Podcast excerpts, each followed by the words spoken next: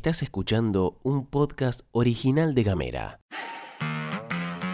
Hoy es martes 26 de octubre, agradecemos a esta comunidad tan grosa por estar ahí. Y acá en la pastilla de Gamera te contamos que están pasando cosas. Melella cambió su mirada respecto a las textiles. Garbarino llama retiro voluntario con condiciones muy chotelis. Se trata la ley de etiquetado frontal. Lorbazo y Gastón Lodos te cuentan las noticias en 10 minutos O menos. desde Ushuaia y Río Grande. Para toda la Argentina. Esto es La Pastilla de Gamera.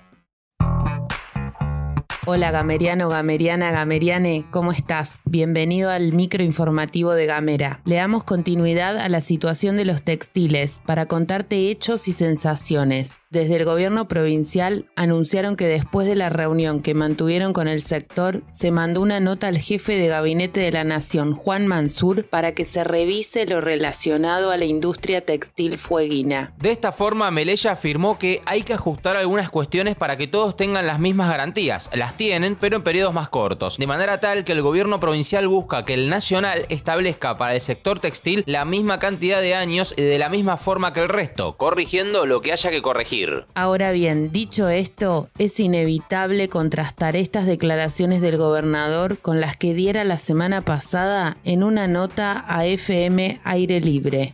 El sector textil está dentro de la prórroga con condiciones distintas. Porque hay que saber, y en esto digo, tenemos que ser muy sinceros porque si nosotros nos mentimos a nosotros mismos estamos complicados. Sector textil hay ciertos procesos productivos que vienen cuestionados hace tiempo, ¿no? porque no generan valor agregado, no generan mucha mano de obra, no generan mucha inversión y, y no aportan a la, en algún caso a la claridad de los procesos productivos y administrativos. A casi dos años de la gestión Melella, hay más de un colectivo que puede afirmar que el gobernador no es una persona de confrontaciones, cueste lo que cueste. Sin embargo, la pregunta es, ¿qué posición va a tomar Tierra del Fuego respecto a las textiles? ¿La que aseguró Melella la semana pasada o la que comunicó Melella ayer?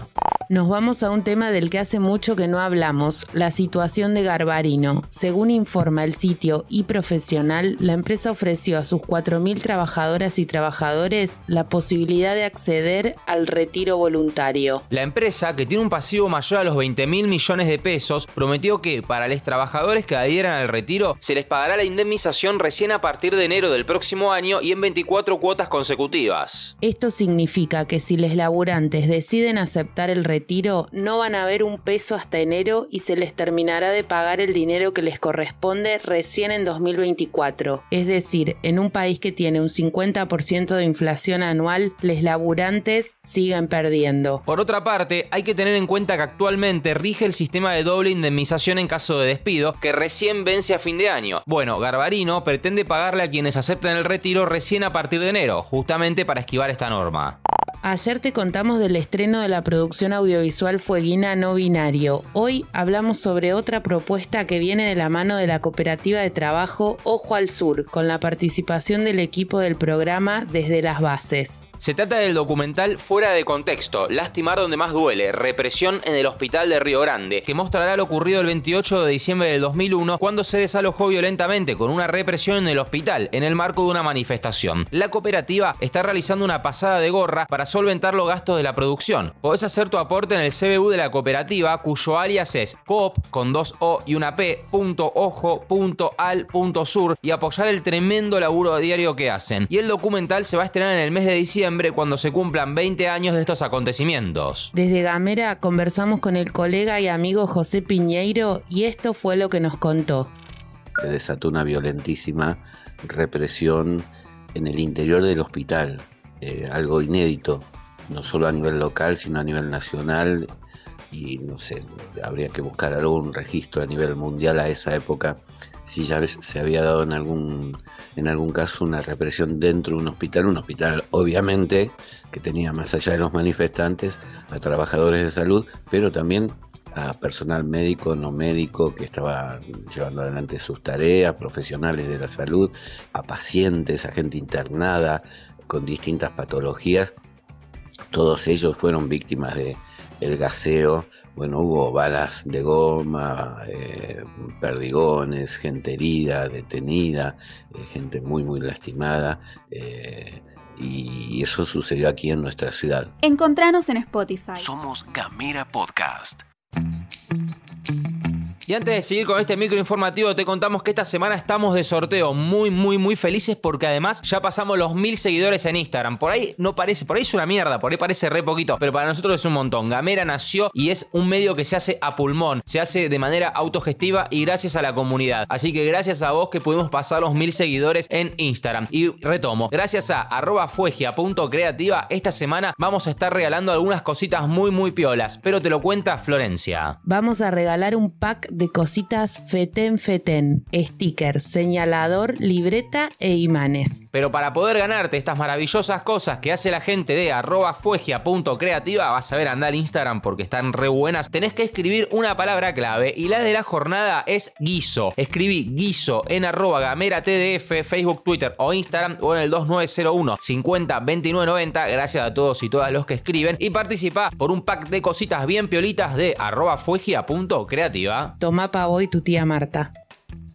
Hoy la Cámara de Diputados sesiona con el foco puesto en el debate por el etiquetado frontal de alimentos, un proyecto del que te venimos contando hace tiempo en este microinformativo, pero por si no estás al tanto te recordamos que la iniciativa cuenta con media sanción del Senado y después de varias idas y vueltas será debatido en el recinto. Se prevé que la discusión podría llevar más de 20 horas. La ley de etiquetado frontal obliga a rotular de forma clara y explícita sus ingredientes y señalar los excesos de nutrientes críticos como el sodio, el azúcar, las grasas, la cafeína y los edulcorantes, que por supuesto se desaconseja que lo consuman las niñas y niños. En Argentina, según los datos del Ministerio de Salud y de la Organización Mundial de la Salud, consumimos por día gran parte de manera solapada 12 gramos de sal cuando lo recomendado es 5 gramos, o sea más del doble, y consumimos 114 gramos de azúcar cuando la recomendación es de 25 a 50 gramos. Estamos hablando en este caso del triple. Esto se traduce en un aumento sin precedentes de enfermedades crónicas no transmisibles tanto en niñas como en adultos, como lo son la diabetes tipo 2, la hipertensión y el sobrepeso. Se calcula que el 40% de las niñas tienen sobrepeso, en los adultos sube a un 70% en Argentina. Por primera vez tras la pandemia, la Cámara de Diputados funcionará con presencialidad plena y con medidas sanitarias estrictas como hisopado y limitación en la cantidad de asesores de las y los legisladores presentes en el recinto.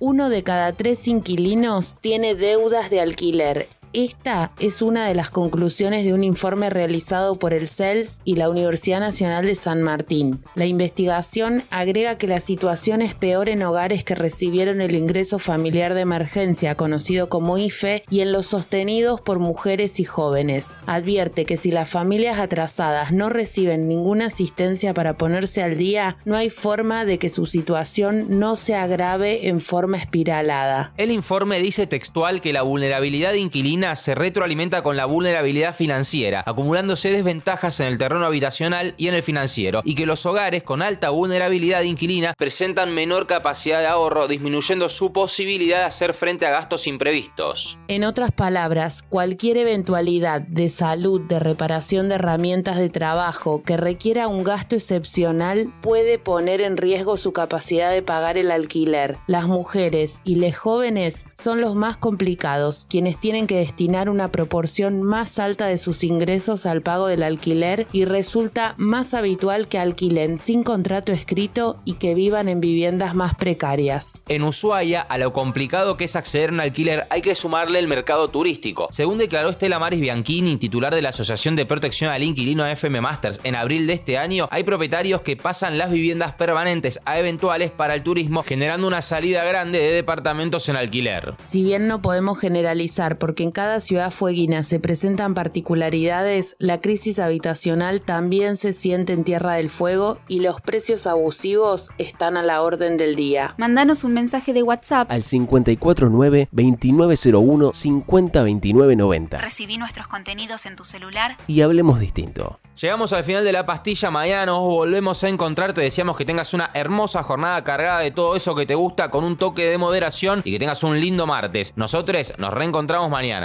Esto es todo, amigues.